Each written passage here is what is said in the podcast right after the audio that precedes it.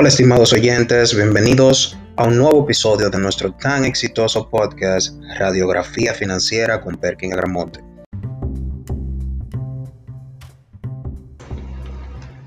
En esta ocasión desarrollaremos tres puntos importantes sobre la economía en nuestro país.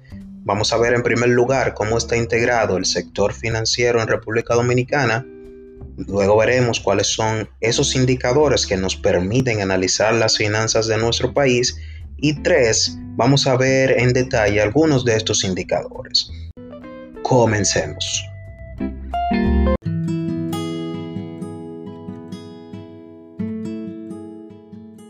Bien, introducimos este tema conociendo cómo está integrado el sistema financiero dominicano y no podemos comenzar sin antes mencionar que la Ley 183-02, promulgada en el año 2002, es la que establece el régimen regulatorio vigente del sistema monetario y financiero de la República Dominicana. Y esta misma ley es la que define la estructura del sistema financiero, el cual está integrado por la Junta Monetaria en primer lugar, la cual entre sus principales funciones está a determinar las políticas monetaria, cambiaria y financiera de la nación conforme a lo dispuesto en la Ley 183-02.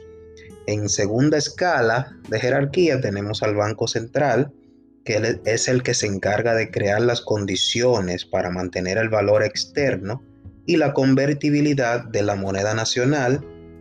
Además es el ente emisor de, de la moneda y en tercer lugar de la escala tenemos lo que es la Superintendencia de Bancos, que es esta institución reguladora que supervisa a las entidades de intermediación financiera dentro del sistema financiero dominicano. Bueno, ya que hablamos de la Superintendencia de Bancos, entonces, como hemos dicho que esta institución regula las entidades de intermediación financiera, es bueno mencionar algunas de estas entidades. Bueno, en primer lugar de la clasificación tenemos lo que son los bancos múltiples, luego tenemos bancos de ahorro y crédito, corporaciones de crédito, asociaciones de ahorro y crédito. Es la cuarta clasificación y es la manera en la que está compuesta el sistema financiero dominicano.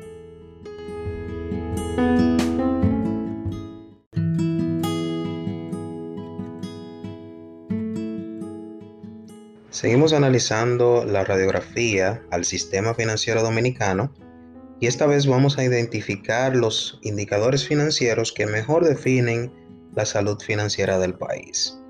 Antes que nada, quiero quisiera puntualizar que estos indicadores financieros en gran parte son similares a aquellos indicadores que utilizamos para analizar la salud financiera de una empresa. Pero en el sistema financiero, pues existen algunas particularidades, tal es el caso de lo que es la cartera de créditos, que es muy arraigada a lo que es la naturaleza de, o la actividad de negocio que realizan las entidades de intermediación financiera.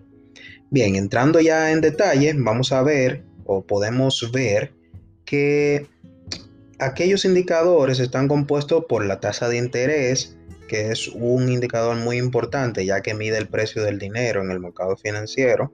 También tenemos la capitalización y solvencia, el nivel de activos, la cartera de créditos que mencionamos inicialmente, las inversiones, los pasivos, rentabilidad y la liquidez.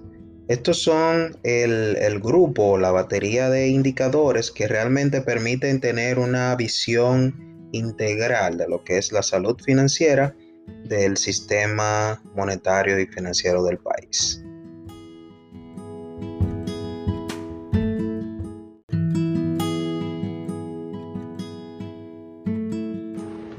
Luego de conocer cuáles son los indicadores, vamos a entrar en detalle en lo que representan o nos dejan saber estos. En el caso de la tasa de interés promedio ponderada de los bancos múltiples al 31 de marzo del 2021, se puede observar una disminución significativa tanto en la tasa activa como en la tasa pasiva, cayendo de 13% a 9% en el caso de la activa y de 6% a 2.7% en la pasiva. Otro rubro muy importante es el crecimiento de los activos del sistema financiero dominicano, los cuales mantienen una tendencia de crecimiento. Los activos totales ascendieron 2.42 billones, lo que representa el 52.7% del Producto Interno Bruto. Para concluir, y en consonancia con el tema anterior, cabe destacar que la cartera de créditos presentó un crecimiento interanual de 5.3% ha sido un verdadero logro si pensamos en los embates financieros provocados por la pandemia del COVID-19. estimados oyentes, ha sido todo por esta ocasión. Esperen pronto el próximo episodio de su podcast Radiografía Financiera con Perkin Agramonte. Hasta la próxima.